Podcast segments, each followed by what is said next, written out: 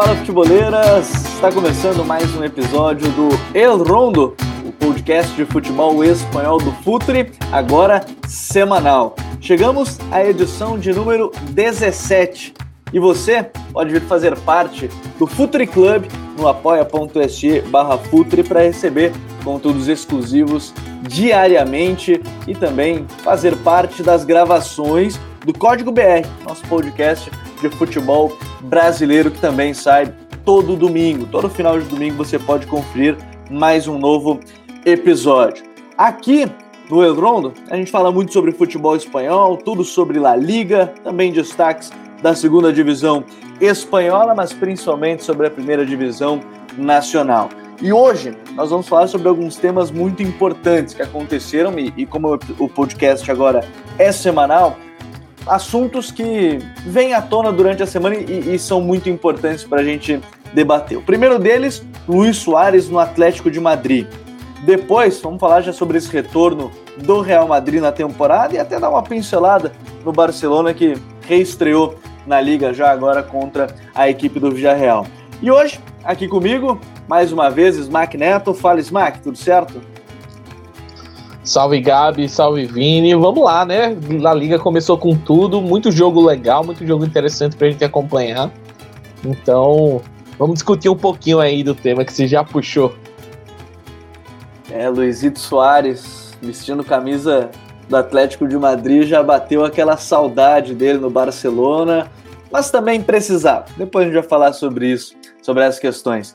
Vinícius Dutra tá comigo desde o início também no El Rondo. Fala, Vini, como é que tá? Fala, Gabriel. Fala, Smack. Olá a todos. Enfim, vamos por mais um El Rondo.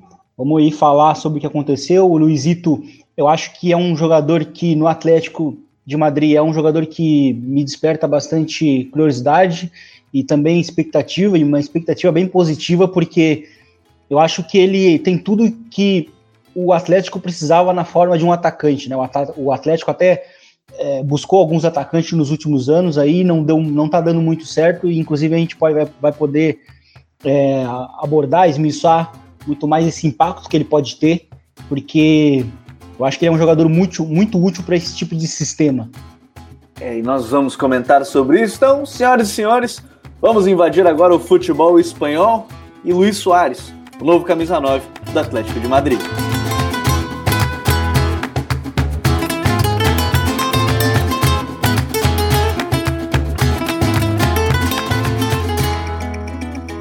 A temporada espanhola, ela começou um tanto quanto estranha, porque alguns jogos foram adiados, então teremos rodadas ainda em meio de semana, o que não é muito tradicional. É, por exemplo, hoje, a gente está gravando na, na segunda-feira, na quarta-feira e na quinta já tem jogos de Real Madrid, tem jogo do, do, do Barcelona na quinta-feira contra o Celta de Vigo, algo que a gente não está tradicionalmente acostumado. Mas a grande novela desse período, além do Messi, que a gente já citou, é, e eu quero agradecer todo mundo que ouviu já o, o podcast sobre a era Ronald Koeman. Por enquanto a gente brinca né, nessa coisa de. É, não de querer acertar sempre, mas algumas coisas vão acontecendo do que o Caio falou daquele período assim que, que de, de, conhecimento do Ronald Koeman, assim. Então algumas coisas vão acontecendo. Quero agradecer todo mundo que ouviu esse podcast. Se você não ouviu, vá aqui no nosso feed e procure a era Ronald Koeman é, no Barcelona. Mas a outra grande novela envolvia talvez o segundo melhor jogador do clube, que era o Luiz Soares. É, era sua possível saída, é, um jogador que recebeu o segundo maior salário do elenco, cerca de 20 milhões de euros anuais, salário altíssimo, né, pegando nesse contexto, é, e que talvez, e, e para a gente começar esse debate, pessoal, eu acho que existem dois pontos é, é, nessa história. O primeiro deles é que me parecia evidente que o ciclo do Soares havia encerrado. É, ele foi encerrado de uma maneira abrupta e que não foi legal. Ninguém gostou da maneira que foi encerrado. Assim, uma ligação de cinco minutos e dizendo que ele não faz parte mais dos planos do, do Coleman e que não foi só do Coleman. O Coleman falou que foi uma decisão também da, da direção. E o, o segundo ponto é que o Soares nunca deixou de ser um atacante de elite. É, ele sempre foi atacante de elite, talvez ele seja um dos cinco principais jogadores, mas que no Barcelona é, havia Lionel Messi, ninguém ia correr apenas pelo Soares, todos deviam correr pelo Messi também. Então o time acabava pecando muito nessa situação defensiva. Então ele chega no Atlético de Madrid, Vini. Vou, vou começar justamente por você, porque você citou esse ponto de ser um atacante que o, que o Atlético buscava. É, o Atlético vendeu o Morata, é, não achou ainda um lugar para o Diego Costa, porque as informações na Espanha dão conta até que o Simeone pediu o Cavani para formar a dupla de ataque da seleção uruguaia, né, com Cavani e Soares, mas que o Soares me parece um complemento ideal para o próprio João Félix, que talvez, depois de uma temporada boa, de fato boa, ele pode explodir agora em 2020-21, Vini. É, você citou um, uma, uma, uma, palavra que eu, eu, ia, eu ia citar justamente agora, durante esse comentário mais a, a, alongado, né, prolongado sobre o Luiz Soares, que é o final de ciclo no Barcelona, né? É, não, não, por, não porque o ciclo dele no Barcelona se encerrou, que ele deixou de, se tornar, deixou de ser um jogador útil, né? Eu acho que isso até meio que servia também lá para o Bale, lá no Real, né? Enfim, ele saiu de uma maneira muito. saiu uma, com uma imagem muito desgastada, né? muito polêmico, né? O Bale, mas não deixou de ser um jogador fantástico que foi, importante nos, nos títulos do Real, né? E o mesmo acho que serve para o Luiz Soares. É, outra coisa que você citou muito também sobre o Barcelona é, nos últimos anos, né, Gabriel? É, é que o Soares junto com o Messi ele representava um problema defensivo, né? O, o, Barcelona tinha muito déficit defensivo sem a bola com eles dois. E então eu acho que era muito mais uma escolha de quem tinha que acabar saindo, né? Porque é, e, e, esse jogador teria que ser o Luiz Soares, porque o Messi, enfim, é, o Messi é um cara que é, é, o jogador do Barcelona, é o maior jogador da história, né? E, e ainda assim produz como o melhor jogador da história, né? Enfim, é, e, e, o Luiz Soares, ele, ele, ele tá indo para um time em que ele vai haver compensações defensivas, né, que é o Atlético de Madrid. Então ele tem todo um contexto para fazer o que ele sabe fazer de melhor, que é finalizar. Porque assim, é, eu acho que na década a gente não viu um atacante como ele, no sentido de que conseguia transformar muitas finalizações difíceis em gols. Então assim, é muito. Eu acho que assim, eu acho que o Luiz Soares ele tem tudo para ser um, uma grande contratação para o Atlético de Madrid, porque o Diego Souza, o Diego Costa, né? Ele não, ele não funcionou desde, desde que retornou ao Atlético. É, o Morata é, também foi um jogador que no final, no final inclusive, do, do, do, do, do passado, né? A gente estava conversando, eu, eu, gosto muito de fazer umas analogias com a NBA, e eu disse que o Morata ele era o, o Kyrie Irving, né? Porque quando o Kyrie Irving saiu do Cavs, ele saiu para ser o número um, para ser um protagonista e não, e não conseguiu. E ele aceitou, é, agora indo para o Brooklyn Nets, o papel dele de ser um coadjuvante de luxo, né? Óbvio, no, no, no Brooklyn Nets, que vai ser do, do, do, do Kevin Durant. Né? E o Morata, basicamente, voltando para a Juventus, ele aceitou que ele vai ser um, que ele é um coadjuvante. E porque ele não conseguiu ser um, uma garantia de gols, né, para a equipe do Atlético. E eu acho que o Luiz Soares ainda é, é, esse tipo de atacante. A gente viu isso no Barcelona em vários momentos e, e assim, como eu falei, é uma questão de contexto. Né? Ele está indo para começar um, um, novo ciclo, né?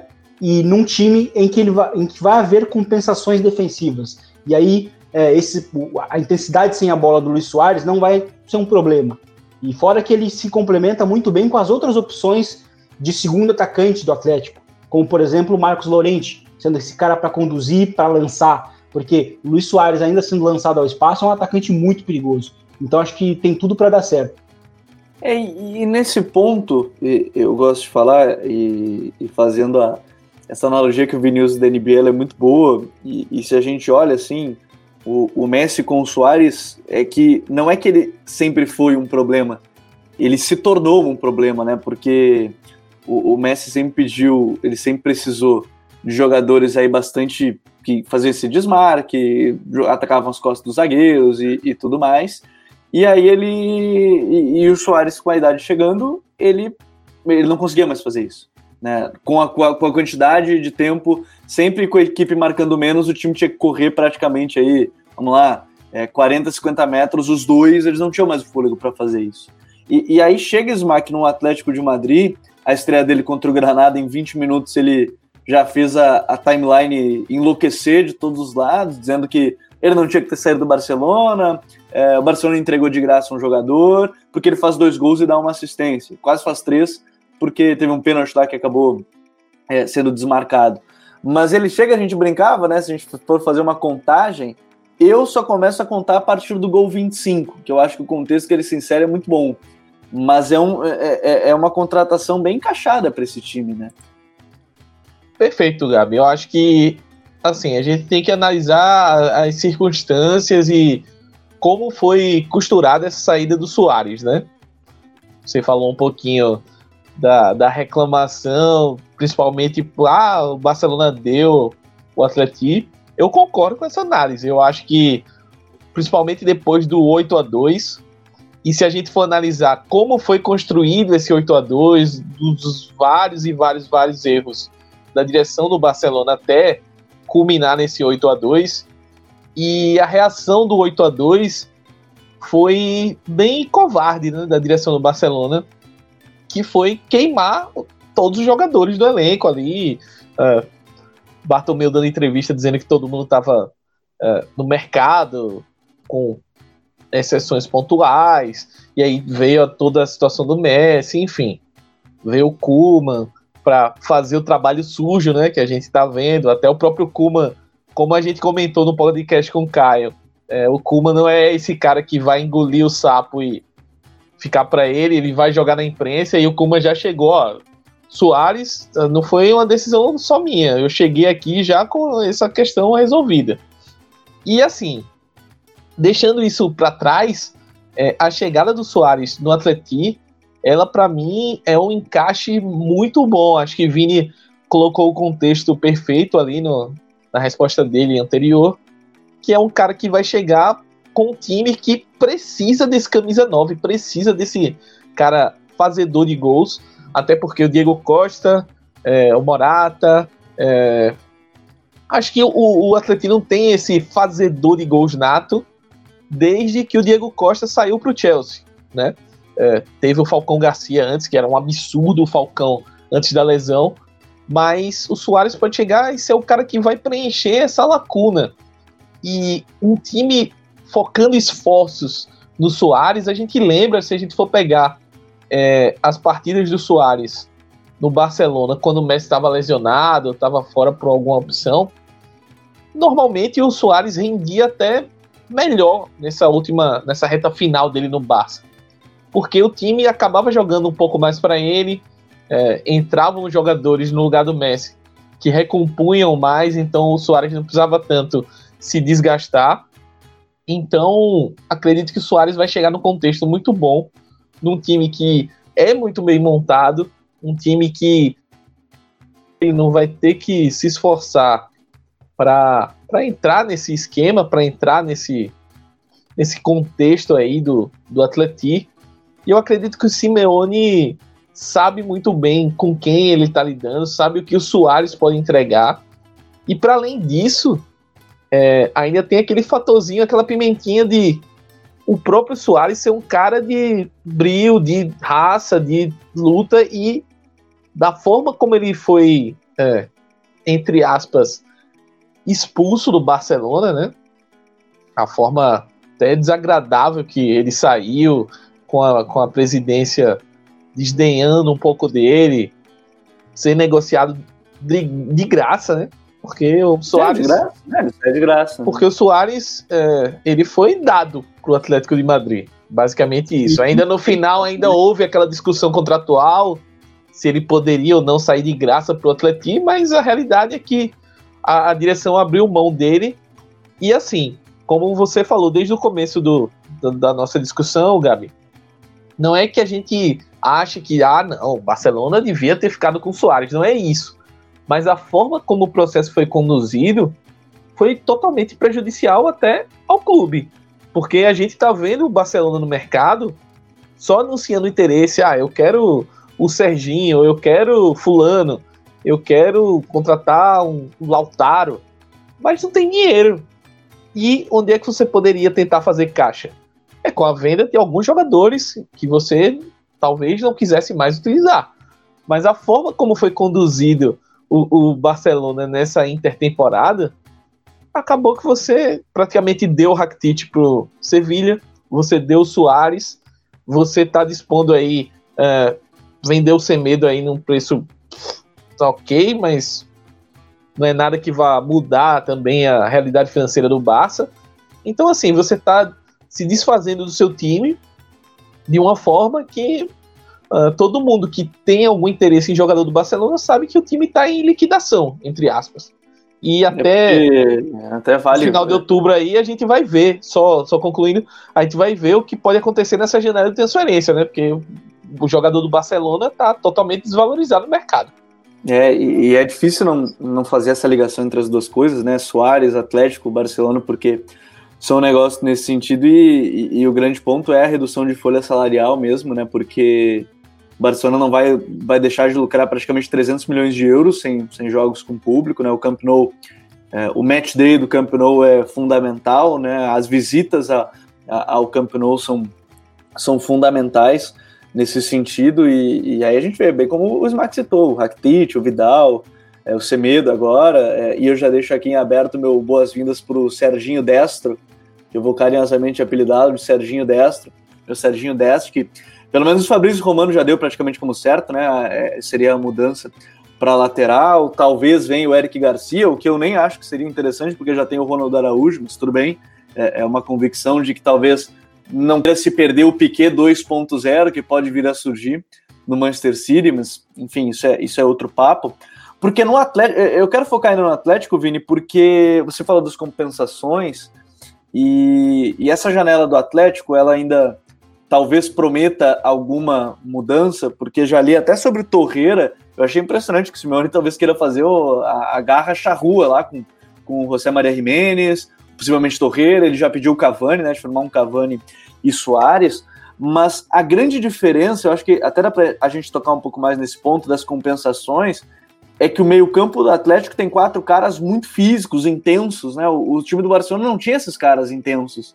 Tinha três jogadores de toque de bola, mas que na hora que precisava recuperar não tinha. O Atlético tem, tem caras que, que conseguem fazer isso, né? Sim, é um time que tem aquela agressividade no pós-perda, né? Que até inclusive quando o Barcelona não teve o, o Soares e, e, o Messi, né, os dois juntos, é, a gente viu o Barcelona sendo bem agressivo e recuperando muita bola no pós-perda, né? Nos, nos jogos da, da, última temporada em que eles não estiveram juntos. E aí ficou meio evidente. É, ou era um ou outro, né? E eu acho que assim, ele, então é, uma, é muito mais uma questão de contexto. Eu acho que eu acho que o que faltava mesmo para essa equipe do Atlético de Madrid era um atacante que conseguisse marcar gols, porque o, o, o time do meio campo é basicamente né, o time o time em si ele é bem equilibrado, mas faltava aquele atacante, aquele cara que consegue oferecer uma cota de gols é, segura, né, ao longo da temporada. O Smack chegou até antes da, da, gravação falar um número ali X, eu acho que vai ser um número bem considerável que ele vai marcar de gols, porque ele está chegando num time que também gera gols, gera, gera oportunidades. Mas... O Morato foi o jogador que mais perdeu grandes oportunidades, né? Segundo o SofaScore, inclusive foram 18 ou 19, que talvez o Soares não perca tanto. O Soares perde muitos gols, mas também eram gerados 10, 15 por, por é. jogo pelo Messi para ele também, né? Sim, e o mais... Ô, Gabi, falando, aproveitando isso, é, tem um videozinho no YouTube circulando com as chances criadas de João Félix que o Morata perdeu. Só uma edição da última temporada que é, é coisa linda, assim. A quantidade de vezes que o João Félix faz Morata e o Morata perde é incrível. E fala muito do, do João Félix também, né, Vini? Que temporada. Sim, fora que o, João Félix ele é um jogador que está indo para o seu segundo ano de Atlético e é um jogador é, por isso que eu acho que eu, eu, acho muito interessante a contratação, porque ou ele vai ter João Félix como esse segundo atacante, ou até mesmo o, o Marcos Lorente. Então são dois jogadores que produzem muito é, por dentro, né, a partir de recepções entre linhas, é, que conduzem muito bem a bola, que, que lançam muito bem o companheiro ao espaço. Então, assim, é, existe todo um, existe todo um, um, um cenário construído né, para que ele possa ser um jogador é, determinante no Atlético. Então acho que é importante. É, você testou aí também que ele Torreira podia ser um jogador que pudesse ser contratado. É, talvez eu acho que, que o que ele está querendo fazer aí, o Simeone, talvez seja talvez construir um plantel, é, um plantel familiar, né? Com jogadores de, de, de nacionalidades similares. E isso muitas vezes é importante também para a construção de um grupo unido, né? Em momentos decisivos. E ainda para fechar sobre o Soares, é, uma coisa que é importante nele são as, são as finalizações difíceis, né? Por mais que ele perca gols, ele é um jogador que consegue traduzir é, situações de finalizações difíceis em gols. E isso, isso geralmente aparece em jogos difíceis, né? Nos jogos mais complicados. Então eu acho que pode ser importante para o Atlético de Madrid competir nesses jogos mais duros né, na, na temporada. É, o, o, grande desafio dele, de fato, são esses jogos, né? Que o Barcelona, mas aí o Barcelona como um todo, né? Não, não conseguia competir tanto nesses jogos maiores. Apesar disso, na temporada passada ainda, a, ainda fez o gol contra o, contra o Bayern, querendo ou não, ele achou um gol ainda contra o Bayern. Na temporada retrasada fez o gol contra o Liverpool em casa, né? O, o grande problema dele estava sendo, assim como do Barcelona, nos jogos é, fora de casa. Mas seguindo adiante no nosso episódio, é, o, o, Real Madrid já foi para dois jogos, né? Num primeiro jogou mais ou menos num 4-4-2, 4-2-3-1, nesse jogou um pouco mais em losango, me chamou a atenção, assim, com, com três meio-campistas, o Valverde compensando bastante pelo lado direito de novo, Benzema saindo da área, é, o, o Odegar fazendo a entrelinha, mas o que, que mais chamou a atenção aí nesse, nesse Real Madrid aí pós, pós-retorno, hein, Isma? O que, que o Zidane, que, que o Careca tá, tá, tá armando aí? É, inclusive, fui, fui meio cornetado essa semana na rede social por não estar tão satisfeito com o Careca. Mas eu acredito a que Bruna o Zidane tá ele não. Os madridistas nunca estão satisfeitos com o Zidane. É, é um, é um sentimento comum do madridista com relação a, a esse retorno do Zidane, principalmente, né? Porque enquanto tava ganhando Champions, ninguém tava reclamando muito. Mas assim, é, o, Zidane, ele é um cara que está se provando cada vez mais avesso a grandes mudanças, grandes modificações. Já ficou claro que o Zidane não é nenhum treinador extremamente estrategista, um cara meio, entre aspas, gênio tático, que vai fazer grandes modificações, uh, mudanças de esquemas, etc. Ele é um cara que ele tem a plataforma de jogo ele acredita muito na variação, é, na rodagem ali do elenco mesmo. É um cara que escala o time jogo a jogo, tanto que na liga passada ele praticamente não repetiu a escalação em nenhum jogo de forma consecutiva. Então, é, o Zidane é um cara que observa muito o que o adversário oferece e tenta planificar o seu jogo em cima disso semana passada, por exemplo, contra o Betis, eu fiquei agoniado, porque ele encheu o time de meio campista e foi o jogo inteiro e ele não colocou Vinícius, não colocou Rodrigo, não colocou nenhum ponta. Ele só ia mudando o meio e enchendo de centroavante ali, jogou tanto que veio o Jovic, veio até o Borra Maioral, uh, que estava esquecido, estava no Levante a temporada passada, ele ressuscitou o Borra. Surgiu, né? Surgiu. É, então assim, o Zidane é um cara que por outro lado, se a gente for olhar o, lado bom, né? Ele é um cara que confia no elenco dele. É, eu posso cornetar à vontade, eu posso falar que ele é, tá meio maluco na avaliação de elenco dele, mas a realidade é que ele confia no elenco que ele tem. Então, ele não tem medo nenhum de ah, o jogo tá enroscado, eu vou tirar aqui um Mariano Dias do bolso, que é um cara que não tá jogando, e de repente ele vai, Mariano, resolve aí. E, por exemplo, no, no clássico do ano passado, deu certo. O Mariano fez o 2 a 0 Mas, é, de vez em quando não dá certo, né? Por exemplo, contra o City, ele não colocou o Vinícius Júnior o jogo inteiro e morreu sem colocar o Vini, a gente sem entender o que é que ele queria, e o time acabou sendo eliminado na, na Champions.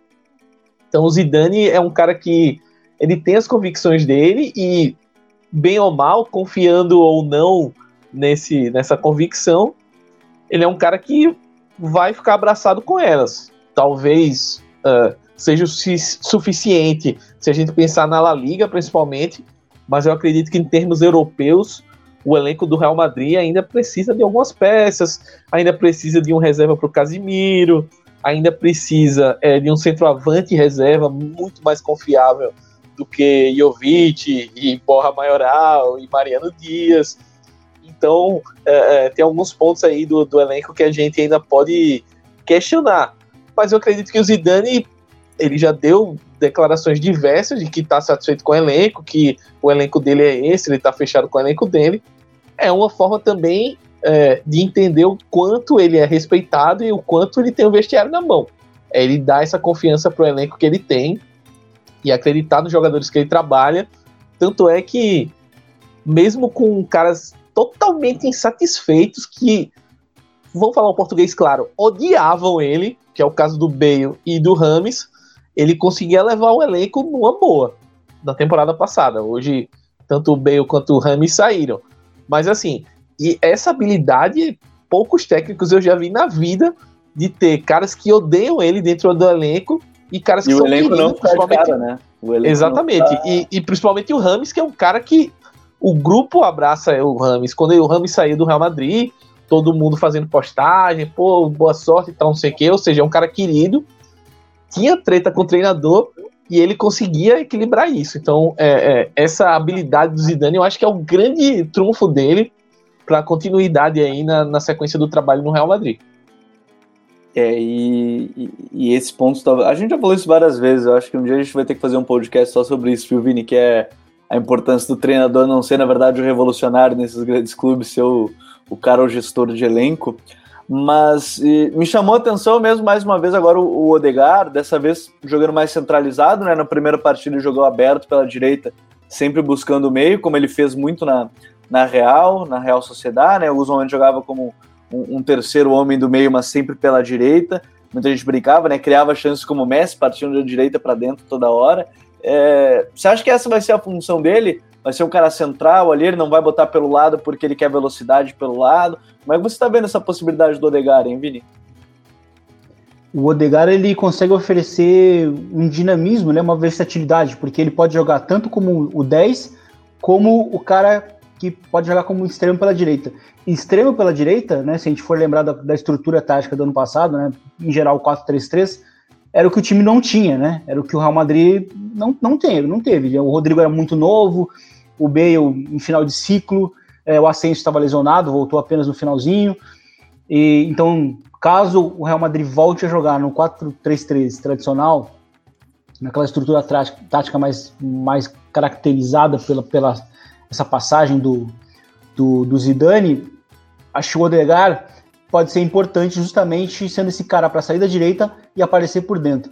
E, e eu acho que um, um, dos pontos positivos, tem, tem várias coisas positivas que eu vi desse início, é, muitas negativas, e, e, das negativas são muito similares com a da temporada passada, é, mas da, entre as positivas, o que me chamou a atenção foi a capacidade de combinar por dentro que o Odegar teve com, tanto com o Benzema quanto com os, com os meio-campistas.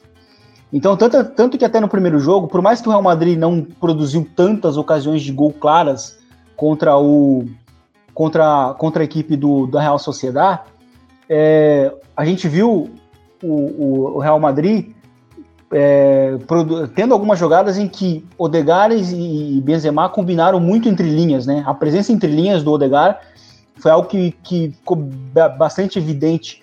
Né? No, contra o Betis ele não, não foi tão bem assim, não, não apareceu tanto, mas isso me chamou muito a atenção. Eu acho que ele está muito preocupado em ter uma segunda peça que consiga é, produzir fora da área com o, Benzema, com o Benzema, porque temporada passada isso também faltou.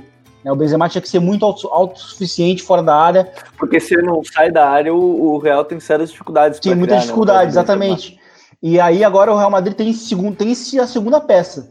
É, no gol anulado, logo no início do jogo, contra o Betis, a gente nota que é uma jogada com combinação entre Benzema, Odegar e aí mais tarde o Jovic, né, que é quem abre pela a esquerda ali. Né? Então, assim, tem jogadas que me chamaram muito atenção. É, eu acho que o Zidane está bastante preocupado com o 4-4-2, aí seja em losango ou em, ou, ou em, em, tradicional, né, com as duas linhas. Talvez eu acho que o 4-3-3 não, não seja o sistema prioritário para esse ano, pelo menos nesse início é o que ele está dando a entender, né, mas aí ele vai ter que mexer no meio campo, caso ele caso ele vá, vá, vá jogar com 4-4-2, mas me agradou em alguns aspectos esse, esse, esse retorno do Odegaard justamente pela capacidade de combinar com o Benzema. Fora que também ele combinou muito bem com os meio-campistas. Acho que pode ser um jogador importante entre linhas também. É, eu tenho muita curiosidade mesmo da sequência. Aí tem, um, tem um Casemiro, Kroos e Modric bem, o Valverde compensando bem os movimentos ali, entrando na área. Tanto é, num dos gols é justamente o Valverde recupera, ele infiltra, tabela e infiltra ainda na área, né, o, o gol dele. Então, mostra como ele tem essa capacidade de corrigir lá atrás, de, de compensar lá na frente. Eu acho que isso pode ser pode ser muito importante para essa temporada do Real Madrid. E, e só um pitaquinho no final, acho que para a gente encerrar legal, e, e, eu acho que a gente vai falar do Barcelona mais na próxima semana, porque se teve um jogo até agora, já deu para ver uma ou outra coisa interessante, um, Villarreal aí meio anticompetitivo no primeiro tempo, foi tentou dentro do possível, mas deixou muitos espaços. É, esse Manuel Pellegrini que parece que vai encaixar aí o Canales, o Fekir e o Joaquim, hein? Parece que vai funcionar. Sim, eu, eu, eu, muito bom vocês pontuado isso, porque em três jogos a gente já viu que, uma, que o Pellegrini conseguiu fazer o que o Rubi não conseguiu fazer em metade de uma temporada. Né, que foi deixar o ter, fazer com que o Betis tivesse uma estrutura tática.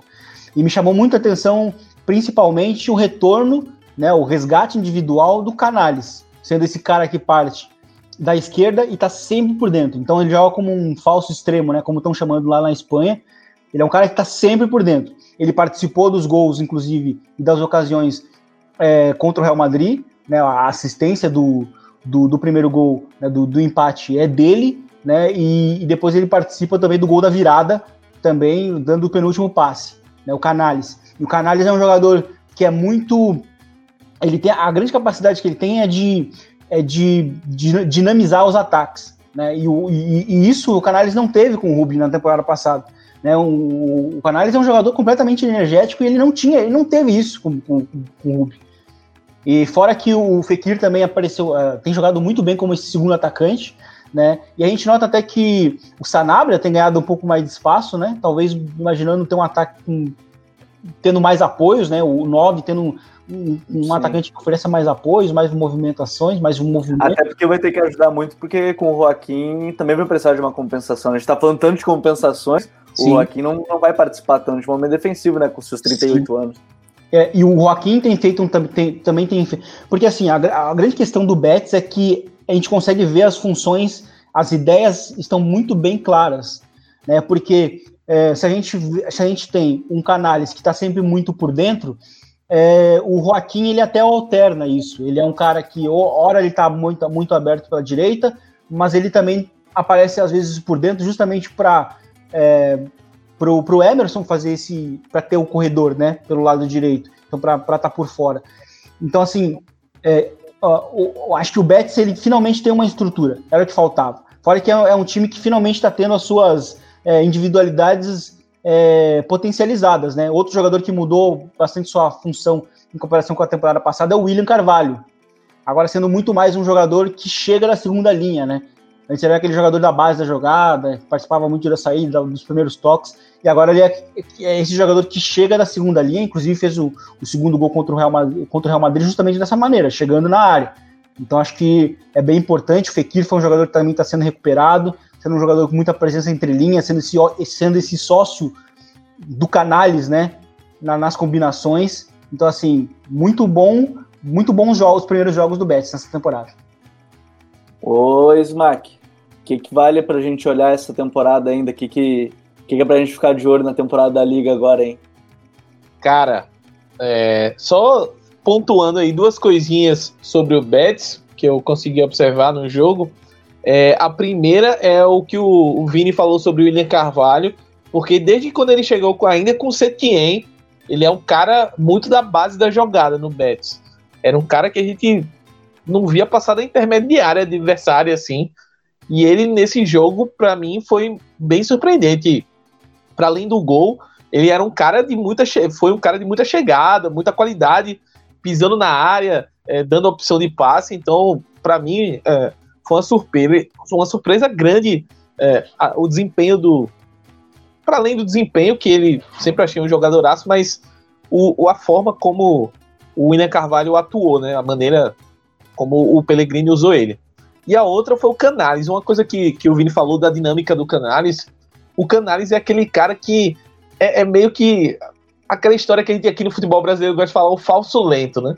É o cara que dá muito mais ritmo ao jogo do que ele corre, vai, puxa. Ele parece um cara meio preguiçoso, mas na verdade ele tá dando ritmo ao jogo.